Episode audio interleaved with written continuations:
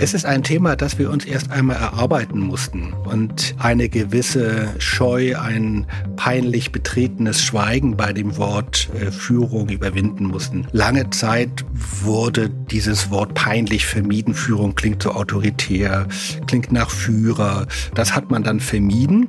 Und das führt aber nicht dazu, dass das Thema nicht bearbeitet weg ist, sondern dass es irgendwie komisch und verklemmt und falsch rüberkommt.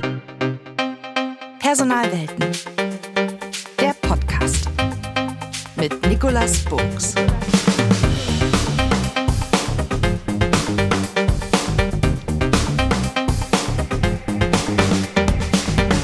Ja, heute heißt es wieder ein spannendes Thema aus dem Personalbereich mit einer interessanten Persönlichkeit aus einer ganz besonderen Perspektive zu besprechen. Mein Name ist Nikolas Buchs und ich heiße euch herzlich willkommen zu einer neuen Ausgabe von Personalwelten. Führung ist ein riesengroßes Thema und erst recht, wenn es um Führung in einer der größten Organisationen geht. Über 20 Millionen Mitglieder hat allein die evangelische Kirche in Deutschland. Und nur mal so zum Vergleich, das ist ungefähr die Anzahl der Mitglieder, die auch der ADAC hat. Die evangelische Kirche beschäftigt hier so in und um eine Viertelmillion Mitarbeiter und auch das übersetzt, das ist so ungefähr die Anzahl der Mitarbeiter, die der Daimler-Konzern beschäftigt. Also dem Thema Führung kommt eine extrem hohe Bedeutung zu. Und da drängen sich jede Menge Fragen auf. Welche Rolle spielt Führung in der Kirche? Wie werden Geistliche, also Pastoren, Pröpste bis hoch zum Bischof. Wie werden die eigentlich geführt? Wie geht die Kirche mit Führungsproblemen um?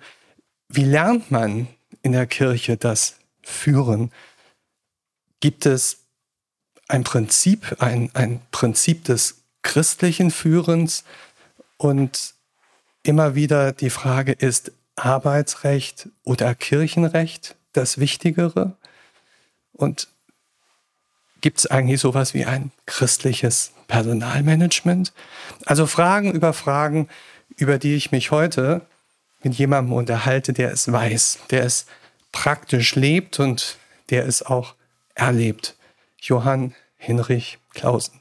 Johann, du kennst ganz viele Facetten der Kirche als Theologe, als Pastor, als Propst, als Wissenschaftler, als Publizist und ja, als passionierter Christ und in deiner aktuellen Position als Kulturbeauftragter der evangelischen Kirche in Deutschland, da hast du in Berlin auch, wie soll man sagen, Einblicke in das, was man so die Führungsetage der Organisation nennt. Du bist auch Honorarprofessor an der Humboldt-Uni zu Berlin. Ganz, ganz herzlich willkommen, Johann. Schön, dass du da bist. Ja, vielen Dank, lieber Nick. Äh, ich freue mich, dass ich dabei sein kann. Ein interessantes Thema. Du bist ja ein, ein recht umtriebiger Mensch. Du schreibst und publizierst unheimlich viel. Schreibst du gerade an irgendwas? Ja, ich habe gerade die Fahnen fertig, die Druckfahnen für ein Buch, das ich geschrieben habe mit dem Präsidenten unserer Diakonie, Ulrich Lilie, über Einsamkeit. Das kommt im Juli raus. Für sich sein, ein Atlas der Einsamkeiten. Ist das ein Führungsthema? Ja, ein bisschen geht es schon in das Führungsthema, weil bei uns Führung natürlich oft auch über Themensetzung läuft. Mhm. Also über äh, dadurch, dass wir Dinge zur Sprache bringen. Und gerade bei dem Thema Einsamkeit, jetzt in der Corona-Zeit natürlich plötzlich allen hoch bewusst, zeigt sich, dass es auch nochmal andere Formen braucht, darüber nachzudenken und das ins Gespräch zu bringen. Ich weiß, dass einige sofort gucken werden, wer ist das und was ist das eigentlich für ein Mensch, dieser Johann Hinrich Clausen, das war ja eher ein Staccato eben der Vorstellung. Deshalb versuchen wir das mal gemeinsam, dich ein bisschen persönlich zu entfalten. Ich nenne das dein persönlicher Dreiklang, der Dreiklang der drei Ps, nämlich Profession, Passion und ja, dein Bezug zum Personal. Fangen wir mal mit dem ersten P an. Da ist bei der Fülle deiner Tätigkeiten, die du gemacht hast und die du heute noch machst, mal interessant zu hören, jemand, der dich gar nicht kennt, wie würdest du dem denn die Klammer deines beruflichen Tuns beschreiben? Was ist die Profession des Johann Hinrich Clausen? Also zum einen bin ich ganz normal Pastor. Damit mag der eine oder andere etwas verbinden. Pastor äh, hat klassisch bei uns die Aufgabe Unterricht, Gottesdienst, Seelsorge. Allerdings mache ich das nicht in einer Kirchengemeinde, wie man das normalerweise kennt, sondern die evangelische Kirche hat ein kleines Kulturbüro in Berlin. Und da mache ich natürlich viele Gottesdienste, gerade auch mit Künstlerinnen und Künstlern, besonders in Berlin, aber auch sonst in Deutschland. Ich mache Unterricht jetzt nicht, indem ich Konfirmandenunterricht gebe, aber indem ich zum Beispiel eben publiziere, äh, viel versuche, irgendwie eine evangelische Stimme in die Medien zu bringen, an Diskursen teilzunehmen. Und Seelsorge mache ich sowieso, das ist aber etwas, was sozusagen im Beruf immer mitläuft. Insofern ist das, was wir tun, ja eigentlich voll Teil deiner Profession, also deine, deine Stimme zu erheben. Und genau, und, und mit anderen Leuten aus anderen Bereichen, Branchen, Milieus in den Kontakt zu kommen. Und äh, wer so dein berufliches Leben verfolgt hat, der ist fasziniert und der fragt sich natürlich immer bei all dem, was du da getan hast und tust, woher kommt diese Passion? Woher kommt diese Motivation? Was, was treibt dich, Johann? Oh, das ist eine tiefe Frage. Ähm ist ja ganz interessant. Ich bin jetzt, werde dieses Jahr 57 und da stellt sich immer die Frage, hält eine Grundentscheidung, die man mit 18, 19, 20 fällt, hält die eigentlich ein ganzes Berufsleben? Und das muss ich sagen, ist bei mir der Fall.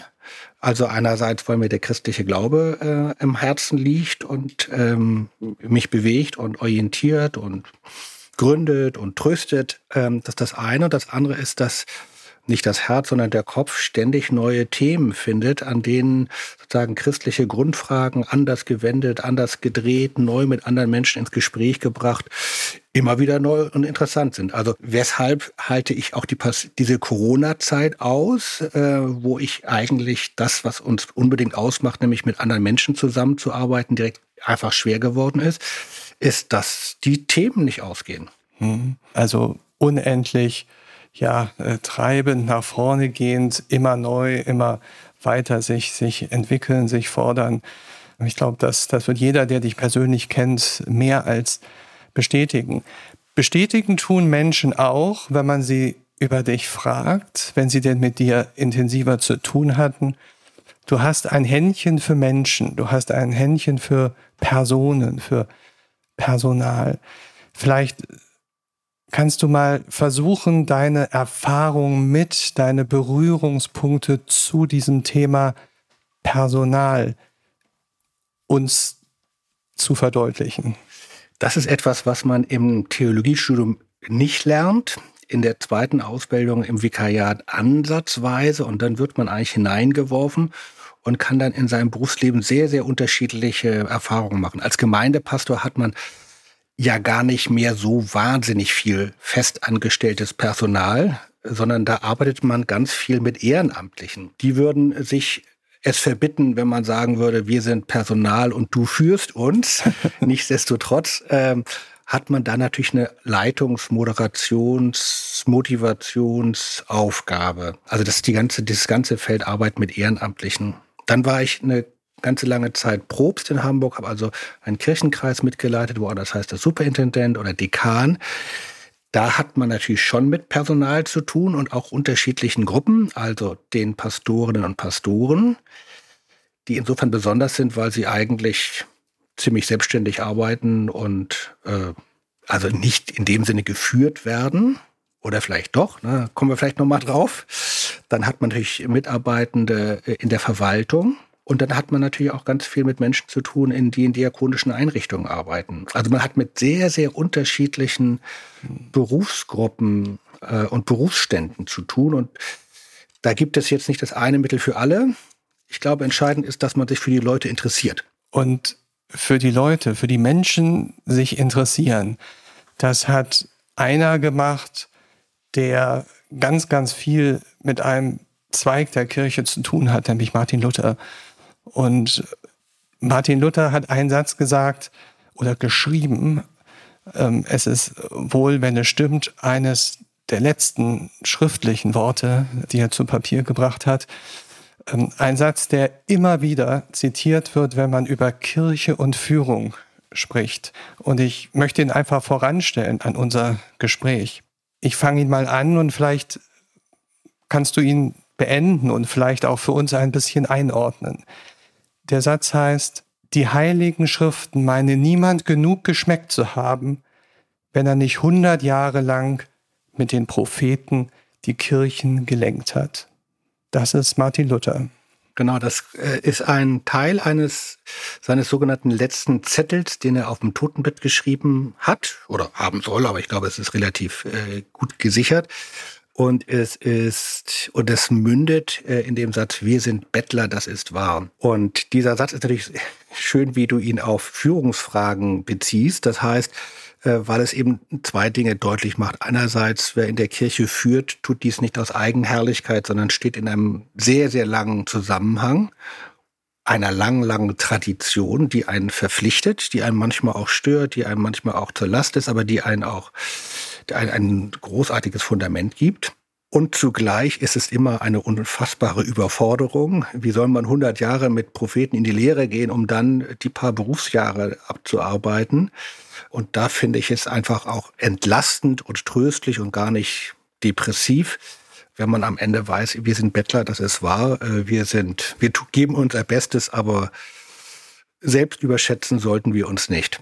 Das ist die Demut, die da äh, in jedem Wort irgendwo mit, mit durchklingt. Du kennst viele Menschen in der Kirche, du bist ein Teil der Kirche.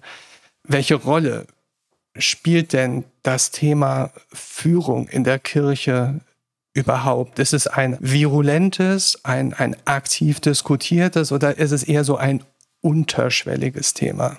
Es ist ein Thema, das wir uns erst einmal erarbeiten mussten. Äh, und eine gewisse Scheu, ein peinlich betretenes Schweigen bei dem Wort äh, Führung oder Leitung, kann man ja auch sagen, überwinden mussten. Lange Zeit wurde dieses Wort peinlich vermieden. Das ist, glaube ich, jetzt nicht nur in der evangelischen Kirche so gewesen, sondern auch in anderen sozialen Organisationen. Führung klingt so autoritär, klingt nach Führer. Das ist irgendwie peinlich. Äh, und das hat man dann vermieden. Und das führt aber nicht dazu, dass das Thema nicht bearbeitet weg ist, sondern dass es irgendwie komisch und verklemmt und äh, falsch rüberkommt. Und das hat, da hat es in den letzten no, 10, 15 Jahren doch viel Diskussion gegeben, dass man das Thema Leitung, Führung explizit ansprechen muss, denn geleitet geführt wird immer.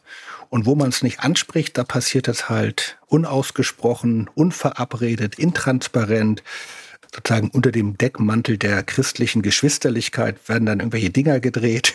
Das ist nicht in Ordnung. Insofern ist es erstmal schon ein Riesenfortschritt gewesen, dass äh, ja eben in größeren Prozess, bei dem ganz viele teilgenommen haben, dass man sagt, ja, Führung gibt's, muss auch sein, ist auch nicht schlimm, tut nicht weh, wenn man es gut macht und braucht man. Was war denn der Ausgangspunkt? Denn ich erinnere das sehr genau, also ich habe das auch verfolgt. Vor ja so gut zehn Jahren hat man sich aus der theologischen Ecke dem Thema genähert. Da hat man Theologen beauftragt, Ausführungen zu machen oder Studien genau zu diesem Thema, nämlich Führung und Leitung, deine Worte. Man hat auf internen Kongressen und Seminaren sehr, ich sag mal, christlich gesinnte Mitglieder von großen Unternehmensberatungen McKinsey und Co. eingeladen und hat gebeten, quasi eine Business-Sicht auf Führung, auf Leadership zu präsentieren, um sich diesem Thema anzunähern. Was ist denn das für ein Weg gewesen von damals, wir nehmen das Thema an und auf, bis heute? Ähm, also der Anstoß kam auch zum Teil von eben engagierten evangelischen Christen, die in der Wirtschaft Verantwortung getragen haben. Also ein äh, prominenter äh, Mensch von McKinsey hat richtig ein eigenes Programm entwickelt. Also die hatten selber äh, Lust und Interesse äh, daran zu arbeiten, weil sie gemerkt haben, wir haben da irgendwie ein Defizit. Ähm, und da haben woran, woran hat man das gemerkt? Du sagst, wir haben da irgendwie ein Defizit gehabt. Naja, an eben erstens an so einer verschwiemelten Form von Leitung wahrzunehmen, äh, sozusagen unter dem Deckmantel heißt bei uns Dienstgemeinschaft oder Geschwisterlichkeit, ähm, Hierarchien zu verschleiern und Führungsvorgänge nicht explizit zu machen. Das verbindet sich aber auch noch mal tiefergehend damit, dass er sich eben bestimmte Selbstverständlichkeiten aufgelöst haben. Also jetzt abgekürzt gesprochen, stimmt vielleicht nicht ganz, aber so die Richtung ist nicht ganz falsch, ist, dass äh, früher in der Kirche wie auch andernorts einfach Autorität und Konvention viel geklärt haben. Da war relativ klar, was macht der Bischof. Äh, wenn der Propst kommt oder der Dekan, dann hört man da mal ordentlich zu. Wenn der Pastor was sagt in der Gemeinde, dann hat das ein Gewicht. Und natürlich mit der ganzen Verabschiedung unserer Gesellschaft vom Paradigma der Autorität, aber auch sozusagen von solchen autoritären Konventionen, die Dinge einfach regeln. Im Verlauf der 60er, 70er Jahre stellt sich natürlich die Frage, ja, wie denn dann? Ähm, und wenn es nicht einfach die Autorität ist. Und bei uns ist es natürlich noch mal viel stärker als in anderen wirtschaftlichen Bereichen, dass wir viel stärker darauf angewiesen sind, Verständigung zu erzielen. Also unsere Führungsetagen sind oft nicht mit den Mitteln ausgestattet, von denen ich vermute, dass man sie in einem Wirtschaftsunternehmen vielleicht hoffentlich hat, obwohl, na, ob das da immer so von oben nach unten geht, glaube ich auch nicht. Aber also wir haben äh, eine größere Unsicherheit. Das Amt alleine erklärt nichts mehr, sondern das Amt ist immer ein Teil eines kommunikativen Spiels. Da kommt natürlich auch noch Arbeitsrecht dazu und alles Mögliche, aber ganz viel läuft darüber, dass man sich verständigt und dieses Verständigen kann man aber auch gestalten. Ich habe das ja am Anfang gefragt und hier ist eigentlich der Punkt, wo wir es mal deutlich machen können. Du bist selber Pastor gewesen, du bist selber Propst gewesen. Wie, wie wird denn heute geführt? Also wie hast du Führung erlebt? Also es gibt einen sehr schönen alten Spruch äh, aus, der, aus der lutherischen Tradition. Äh, ich weiß jetzt gar nicht, ob das doch kommt von Luther selbst. Äh, nun wie set verbo, also es wird nicht mit Gewalt, sondern durch das Wort geführt. Das war sozusagen die Grundidee einer reformatorischen Kirchenbildung, eine Kirche zu bauen, die eben nicht durch sozusagen Amtsgewalt vom Papst über Bischöfe runter dekliniert wird, sondern wo man sich über das Wort, natürlich aus dem biblischen Wort, aber auch über das menschliche Wort miteinander verständigt. Gewaltfrei. Das war eigentlich der, war eigentlich der Wunsch. Nun sind wir natürlich als evangelische Kirche auch eine Institution. Insofern gibt es bei uns natürlich auch den Einsatz von, in Anführungszeichen, legitimer Gewalt. Also wenn jemand Dinge falsch macht, dann kommt ein Disziplinarverfahren. Also da gibt es natürlich sozusagen gewaltähnliche Vorgänge, also oder machtvolle Instrumente, so um das mal ein bisschen äh, abzumildern. Aber insofern ist es nicht nur einfach das freundliche Miteinander sich, sich unterhalten, sondern es gibt natürlich dann gelegentlich auch einfach bestimmte rechtliche Vorgaben, die erfüllt werden müssen. Aber die Grundidee ist eben, so schwer das ist, sozusagen nicht alleine durch Autorität Dinge zu klären. Eigentlich ja ein sehr, sehr modernes Führungsverständnis. Da kommen wir nachher auch noch drauf. Die Wirtschaft kommt im Sinne von Agilität, Entscheiden ohne Entscheider. Das war ein Podcast, den wir gemacht haben. Und da hieß es genau, nicht Entscheidungen treffen, sondern Entscheidungen herbeiführen. Das klingt sehr, sehr ähnlich zu dem, was du gerade ähm, beschrieben hast. Aber hast du mal erlebt oder gehört von jemandem, der erlebt, erfahren hat, wo das Prinzip nicht funktioniert hat? Doch, das regelmäßig passiert das natürlich, weil es bei uns natürlich auch Konflikte gibt, äh, wie auch nicht. Sie sind bei uns nochmal besonders schwierig, weil es immer alles sehr persönlich ist bei uns. Mhm. Äh, das ist vielleicht nochmal anders als na, so kalt und kühl ist es in der Wirtschaft auch nicht, aber es ist wirklich oft natürlich auch persönlich und moralisch aufgeladen. Und was wir oft haben bei Konflikten, was einfach zu uns gehört, aber es schwer macht, wir haben immer auch so eine gewisse Öffentlichkeit beteiligt. Also wenn ein Pastor einen Konflikt in der Gemeinde hat, habe ich selber oft genug gehabt oder sehr, sehr häufig zu moderieren gehabt, dann ist das nicht nur etwas, was seinen Arbeitsplatz betrifft, sondern sein unmittelbares Lebensumfeld. Und dann hat man immer alle möglichen Menschen, die dazu eine Meinung haben, die gehört werden wollen, die äh, damit nicht einverstanden sind. Wir haben also immer sozusagen auch kleine Gruppenkonflikte. Und das, da kommt es ganz häufig, muss ich sagen, selbstkritisch sagen, auch zu Konflikten, die äh, keinen guten Ausgang nehmen oder wo Härten bleiben oder Verletzungen bleiben, die in der Wirtschaft vielleicht anders da sind. Du hast das vorhin so kurz angedeutet. Du hast gesagt, naja, so richtig lernt man das nicht. Man wird eher so ins Wasser geschmissen und lernt es durch die verschiedenen Stationen, die man durchläuft. Das Führen von Menschen, das Motivieren von Menschen. Ich könnte mir vorstellen, dass es mittlerweile anders ist, als es vielleicht vor 10 oder 20 Jahren der Fall war. Wie ist es denn mit dem Thema Ausbildung zum Führen, Weiterbildung im Bereich Führung?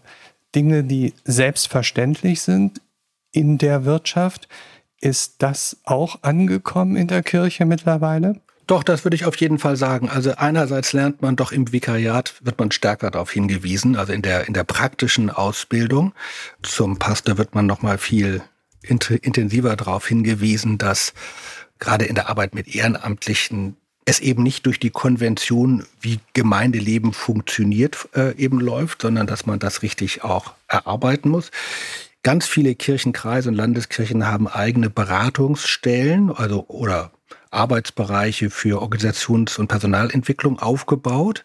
Äh, erstens, um die Zusammenarbeit mit den Pastoren und Pastoren zu ermöglichen, zu verbessern, aber auch äh, sozusagen äh, deren eigene Möglichkeiten. Es gibt auch in Berlin eine sehr gute Führungsakademie für ähm, Diakonie und Kirche. Also wir haben ja dieses riesige Feld äh, eben der diakonischen Einrichtung, in denen unendlich viele Führungs- und Leitungsfragen auftauchen, die eine sehr gute Fortbildung machen. Ich mache in zwei Wochen gleich eine. Also da gibt es auch einen hohen Bedarf. Ganz interessant ist, dass es jetzt bei diesen Fortbildungs- und Weiterbildungsinstituten, die wir selber betreiben, ganz häufig nicht darum geht, jetzt die neue Wundermethode zu erlernen, sondern sich kollegial auszutauschen. Das ist durch Corona nochmal verstärkt und das finde ich interessant. Das wird bei anderen Branchen vielleicht nicht anders sein, oder Organisationen nicht anders sein. Es gibt viel äh, Einsamkeit im Leitungsbereich mhm. und viel Überlastung und viel auch persönliche Entfremdung und ganz viel Bedarf an kollegiale Beratung. Das war für mich, als ich Probst war, oder ist grundlegend eigentlich immer das Beste. An bestimmten Themen mit Kolleginnen und Kollegen in einem vertrauten Rahmen in Ruhe sich darüber auszutauschen. Kollegiale Beratung ist für mich das Beste.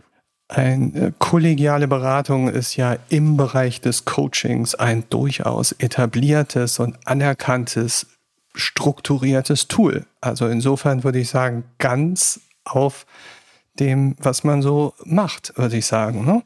Hut ab. Genau, und das ist, wir haben natürlich auch in der Kirche so unsere Modewellen oder unsere Innovationswellen. Und etwas abgeebbt ist sozusagen eine große Welle gewesen, die in den 70er Jahren sehr, sehr wichtig war. Das war die ganze Psychologisierung und die ganze Seelsorgebewegung. Das hat natürlich auch ganz viel an psychologischen Kenntnissen in die Kirche gebracht. Aber was ich hier interessant finde, ist, dass es eben doch stärker handlungsrelevant und handlungsorientiert ist. Dass es jetzt also nicht endlose Analyse-Sessions sind, sondern doch äh, auch eingegrenzte Formate, in denen man sich gut miteinander austauscht. Denn man muss das ja alles immer noch in seinen Alltag integrieren können. Machen wir mal die, die, die Geschichte ein bisschen größer. 250.000 Mitarbeiter sind es, die die Evangelische Kirche Deutschland zumindest veröffentlicht, dass sie die hat. Davon ist nur ein Bruchteil, ich habe die Zahl jetzt nicht genau, aber ich glaube so 20, 30.000 sind Geistliche. Das heißt, der Großteil sind eben nicht geistliche Mitarbeiter. Werden die wie in einem normalen Unternehmen auch geführt, behandelt, eingestellt, weiterentwickelt und wenn es sein muss, auch entlassen? Oder hat das Thema Kirche als Arbeitgeber vor allem in der Führung da andere Qualitätsmerkmale? Ja, eine wichtige Frage, die uns deshalb unter den Nägeln brennt, weil sie Europä weil hier europäische Regelungen unser Selbstverständnis angreifen. Unser Selbstverständnis ist, jetzt mal nur in der Theorie, unser Selbstverständnis ist, dass alle, die in der Kirche mitarbeiten, ehrenamtlich und hauptamtlich im Grunde gleichwertig sind oder eine unterschiedliche Funktionen haben, aber eine jeweils eigene Bedeutung haben. Deshalb ist es für uns wichtig, dass die Gemeindesekretärin, die Leitung einer Kita, die Leitung eines christlichen Krankenhauses irgendwie auch für das einstehen. Die müssen keine Predigten halten, aber die müssen natürlich auch für die Werte und Überzeugungen, die wir haben, einstehen. Und ich kenne nicht wenige hm, Gemeinden, wo die eigentliche Herzkammer äh, im Gemeindebüro sitzt zum Beispiel. Ja, oder in der Kirchenmusik. Ganz interessant ist es eben deshalb ein Konflikt, weil wir ja eigentlich darauf dringen, dass Menschen, die bei uns arbeiten, auch Mitglied der Kirche sind. Das hat jetzt vor allen Dingen eben diesen inhaltlichen Hintergrund, dass wir sagen, die Kirche, das sind nicht nur die Pastoren und Pastoren. Europäisches Recht sagt aber, und da gibt es jetzt halt allerlei Konflikte. Nö, reicht doch, wenn die Leitungsperson, es reicht, wenn die Leitungsperson in der Kirche ist. Das ist der Pastor. Also würde ich sagen, ist auch nicht schlecht, wenn der Pastor in der Kirche ist, aber an diesem Beispiel Kirchenmitgliedschaft ist, ist ein Detail, aber daran zeigt sich eben, dass von unserem Grundverständnis her Menschen, die wirklich auch Führungsverantwortung in unserer Kirche übernehmen, und das ist auch eine Frau, die eine Kindergartengruppe leitet die spricht mit den Eltern, die lädt ein zum Kindergottesdienst, die gestaltet die Kinderbibelwoche und so weiter. Und die müssen natürlich auch geleitet werden oder sozusagen fortgebildet werden für ihre Leitungsaufgaben. Und das wird Stück für Stück immer intensiver betrieben. Da hatten wir vielleicht ein bisschen Nachholbedarf. Kann ich jetzt auch nicht für sozusagen alle Landeskirchen gleichermaßen beschreiben, aber da sind doch, finde ich, ganz tolle Bewegungen da, um das äh, miteinander besser hinzukriegen. Was heißt eigentlich Professionalität in der Kirche? Professionell führen. Interessant. Da kann ich vielleicht sagen, ein gewisses Störgefühl hatte ich eine Zeit lang, als sozusagen die Wirtschaftskompetenz etwas ungebremst auf uns hereinbrach und äh, einige Kollegen dann etwas zu schnell so Business-Sprüche in die Kirche brachten, wo ich dachte, na ja, ist das jetzt die Modernisierung, wenn wir den Management-Bullshit, der äh, in der Wirtschaft schon äh, outdated ist, jetzt bei uns aufführen? Da war ich manchmal so ein bisschen zurückhaltend. Also ich finde, man kann wirklich viel lernen und sollte das auch aus anderen Bereichen des Lebens, der Wirtschaft, äh, anderen Institutionen. Ich finde aber, man muss aufpassen, dass man jetzt nicht so pseudo-professionell, nichts gegen McKinsey und andere Beratungen, aber dass man da sich nicht anpasst, sondern äh, es lebt eben auch ganz stark von einer gewissen Nicht-Professionalität dessen, was wir tun. Also ein Pastor zum Beispiel ist als Seelsorger kein Therapeut, er heilt nicht, aber er kann in der Seelsorge begleiten. Er ist ein qualifizierter Mitmensch ein Kollege, der lange Zeit in Hamburg auf der Vettel gearbeitet hat, wo wirklich niemand zum Gottesdienst gegangen ist, aber noch nie, der sagt, meine eigentliche berufliche Hauptaufgabe ist, dass ich hier lebe. Dass ich also hier in der Nachbarschaft bin, dass ich ein Mitmensch bin, dass ich wahrnehme, was im Gemeinwesen passiert, dass ich sichtbar und erkennbar bin. Das sind alles so Qualitäten, die ähm, lassen sich jetzt nicht mit so Standardsprüchen von Professionalität belegen. Aber vielleicht äh, sehe ich das auch ein bisschen zu eng, diesen Professionalitätsbegriff. Jedenfalls, ich glaube, es gibt immer noch etwas Ding, was darüber hinausgeht und das muss sichtbar werden, gerade auch bei unseren Leitungspersonen. Bischöfinnen und Bischöfe sollten ja nicht nur sozusagen perfekte Institutionsvertreter sein, sondern sollten auch als Personen in einer gewissen Weise sichtbar sein. Mich hatte, als ich einlud, Fragen zu stellen, eine Frage ereilt, die ich einfach so an dich weitergeben möchte. Herr Klausen möge bitte einfach mal ein paar Adjektive nennen, die christliches Führen charakterisiert. Schöne Frage. Äh, muss ich mal nachdenken. Also interessiert sein, wirklich etwas wissen wollen, was Menschen bewegt wertschätzen ist ja auch mal so ein blöder Spruch, aber äh, dass man auf das Gute schaut, dass man an dem Guten im anderen interessiert ist, fördernd, empathisch, vielleicht reicht das schon, fördernd, empathisch, interessiert sein, ja. Ich höre genau hin und versuche rauszuhören, wo würde jemand, der vielleicht nicht die Nähe zum christlichen Führen hat, wo würde der jetzt als Unternehmer, als Führungskraft äh, einen Unterschied hören? So ganz würde er ihn noch nicht hören. Er würde das wahrscheinlich oder sie würde das auch einfach unterschreiben. Hast du vielleicht noch einen Punkt, wo du sagst, das ist der entscheidende Unterschied zwischen normalem Führen und christlichem Führen. Also erstmal freue ich mich, wenn's, wenn nicht die äh, krassen Gegensätze ähm, da sind, sondern wenn das Christliche auch etwas allgemein Menschliches ist. Das finde ich total wichtig. Also das Christliche für mich im, im guten Sinne ist etwas Grundhumanes. Deshalb habe ich gar nichts dagegen, wenn Atheisten auch wertschätzen, interessiert, fördernd und nach dem Guten suchend äh, Menschen führen. Wenn ich jetzt nochmal weiter beschreibe, was mir als sozusagen christliche Mitführenden wichtig ist, dann kommen mir nochmal so Gedanken wie grenzbewusst. Du hast vorhin das Wort Demut genannt. Also das, was ich tue, liegt nicht in meiner Hand. Ich vertraue darauf, dass Gott seinen Segen auf meinen, äh, auf mein Handeln tut. Es gibt eine schöne Formulierung. Wir haben ja eine schöne Kultur. Davon kann sich die Wirtschaft vielleicht mal was abgucken. Wir verabschieden eigentlich immer ganz nett unsere Leute. Wir begrüßen sie ganz nett und wir verabschieden sie ganz nett im Gottesdienst. Und bei der Verabschiedung gibt es immer einen, in der, Lit in der Liturgie eine schöne Formulierung. Nicht alles äh, im Wirken eines Pfarrers, einer Pfarrerin ist vor Augen. Vieles geschieht im Verborgenen. Und das ist immer ein ganz schöner Satz. Da geht vielen in der Gemeinde dann immer irgendwie was durch den Kopf. Also Grenzbewusstsein, es liegt nicht allein in meinem Handeln, sondern ich vertraue auf Gott, der seinen Segen drauflegt.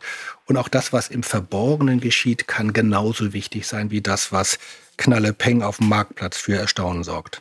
Eine ganz spannende Geschichte oder das interessiert zumindest sehr viele. Es ist auch aktuell, es ist äh, medienaktuell. Das ist das ganz große Thema von Verfehlung von Führung oder fehlende Führung und dadurch ausgelöste Verfehlungen. Wie wird das bearbeitet in der Kirche? Ein riesiges Thema und total wichtig. Wir erleben es vor allen Dingen in jetzt sozusagen öffentlichen Skandalisierung, die aber auch ihre Funktion und ihre Notwendigkeit haben. Ich habe das selber erlebt in meinem Kirchenkreis vor gut zehn Jahren, als eben ein schwerer Missbrauchsfall aus den 70er, 80er Jahren äh, deutlich wurde. Das geht, ist eine Erschütterung, die durch die ganze Institution geht. Und ähm, was wir gemacht haben, ist einerseits eine sehr intensive Aufarbeitung, eine Studie, eine unabhängige Untersuchung von 500 Seiten, die ist seit sechseinhalb Jahren offen im Netz zugänglich und nachlesbar total wichtig. Also da geht es eben um sexuellen Missbrauch. 14 Fälle, die aktenkundig geworden sind seit den 70er Jahren ungefähr und die eben richtig systematisch untersucht wurden. Täterstrategien, wie haben die Vorgesetzten, wie haben die Kirchenämter funktioniert oder auch nicht funktioniert. Äh, und da sind viele Fehler und Defizite deutlich geworden. Darauf folgend ein Präventionsschutzgesetz unserer Landeskirche. Und das habe ich jetzt selber so miterlebt. Das läuft in anderen Landeskirchen verzögert, unterschiedlich, aber in vergleichbarer Weise und eben auf der Dachverbandsebene der EKD eben auch. Und da geht es eben darum, eben, siehst du genau, äh, wenn Führung nicht wahrgenommen wird und nicht Klärungen vorgenommen werden, dann können Dinge mhm. passieren, die nicht richtig sind. Und das geht vom sexuellen Missbrauch bis eben hin auch zu, ja, Geld wird geklaut oder all solche blöden Dinge. Passieren ja bei uns auch. Deshalb ist es wichtig, dass hier auch präzise, explizit Führung auch in den Verfahren, in den Ansprechinstanzen und rechtlich auch fixiert werden. Es gibt einen wunderschönen Satz und der heißt, die Kirche wird von Menschen geprägt und die Menschen von der Kirche. Nun haben wir das Thema ganz viel mit, mit Kirchenaustritten. Da gibt es Studien, da gibt es Umfragen unter Geistlichen, wo, wo das als das belastende Thema schlechthin rausgestellt wird. Und insofern die Frage, Menschen prägen die Kirche, also Menschen prägen vielleicht auch den Führungsstil einer Kirche. Verändert sich da im Moment etwas? Also im Business Speak würde man sagen, haben wir große Elemente von Change, die da bottom-up, also von unten getrieben werden? Oder ist die Kirche doch noch im Kern eine im Glauben in der Bibel verankerte Organisation, die eher eine Top-Down-Dominanz hat, die sich dann auch im Führen widerspiegelt? Ja, nicht einfach zu beantworten. Also zum einen gibt es bei uns natürlich eine, also eine Grundkonservativität, weil wir einfach eine alte Institution sind mit aus einer langen Tradition kommen, für die wir uns auch nicht schämen, sondern die wir versuchen eben äh, in unsere Zeit und in die Zukunft zu tragen. Insofern gibt es bei uns ganz viel Tradition. Finde ich aber auch nicht schlecht. Es gibt bei uns aber auch natürlich noch viel, sozusagen, ich nenne das immer den langen Schatten des Staatskirchentums. Also äh, in unserem Regelungswerk, in unserem Kirchenrecht, in unseren Verwaltungsvollzügen sind wir ähm, oft noch zu sehr Institution und noch zu wenig Organisation. Da aber verändert sich ganz viel. Und ich muss auch sagen, äh, vielleicht durch die ja, durch die vielen, vielen Kirchensteuern, die wir äh, in den letzten Jahren eingenommen haben, das hat auch nicht immer gut getan. Also zum Teil hat es gut getan, wir konnten viele Dinge machen, äh, aber zum Teil hat es eben auch davor bewahrt, Entscheidungen zu treffen. Das ist, glaube ich, in anderen Organisationen nicht anders. Und Corona legt da natürlich nochmal den Finger in die Wunde und ganz viele Dinge, die wir eh hätten längst machen müssen, werden jetzt beschleunigt angefasst. Und das finde ich ist eine total interessante Situation. Ich hatte ja vor kurzem gemailt mit einem netten äh, Gemeindepastorenkollegen, bin vor kurzem Fahrrad gefahren, seine Kirche war auf, ich bin reingegangen, konnte mir nochmal eine Osterkerze abholen, verspätet, äh, hatte mit ihm gemailt und er schrieb so, ob alles wieder so wird wie früher, glaube er nicht. Aber es siehe, es wird alles neu. Also es wird vieles neu werden. Dabei hoffe ich natürlich, dass das Gute vom Alten nicht einfach mal so über Bord geworfen wird, aber wir haben natürlich eben auch so eine lange staatskirchenähnliche Verfasstheit, die, die wird sich radikal ändern. Wenn du am Ende unseres Gespräches jetzt die Chance hast, eine dir am Herzen liegende Botschaft zu senden, hinaus in die Welt der Personalverantwortlichen, der Führungskräfte, der Unternehmer, der Menschen, die sich für das Thema Personal interessieren. Eine Botschaft, die vom Herzen kommt, die aus deiner Welt kommt, wo du sagst, die möge bitte gehört werden. Was wäre das für eine Botschaft? Oha. Ähm, das Wichtigste ist immer noch, liebe deinen Nächsten wie dich selbst und versuche aus Feinden Gegner zu machen. Das ist schon mal ein wichtiger Schritt. Und dann freue ich mich über jede Gelegenheit, wo Menschen aus der Wirtschaft mit uns Menschen in der Kirche ins Gespräch und in den Austausch kommen. Dazu, lieber Johann, hast du hier einen wunderbaren Anlass gegeben. Führung ist und bleibt, ich glaube, das haben wir gemerkt, ein spannendes Thema, auch und gerade für die Kirche. Vielen Dank für einen sehr, sehr persönlichen Einblick. Vielen Dank, lieber Nick. Vielen Dank, Johann. Diese und alle anderen Episoden findet ihr auf den bekannten Plattformen unter www.personalwelten.de. Lasst mich gerne wissen, wen ihr hier einmal hören möchtet oder vielleicht welches Thema euch besonders interessiert. Einen konkreten Vorschlag, das kann ich jetzt schon verraten, könnt ihr bereits in einer der nächsten Episoden hören. Für heute soll es das gewesen sein. Ich sage Tschüss und bis zum nächsten Mal. Am Mikrofon war Nikolas Buchs.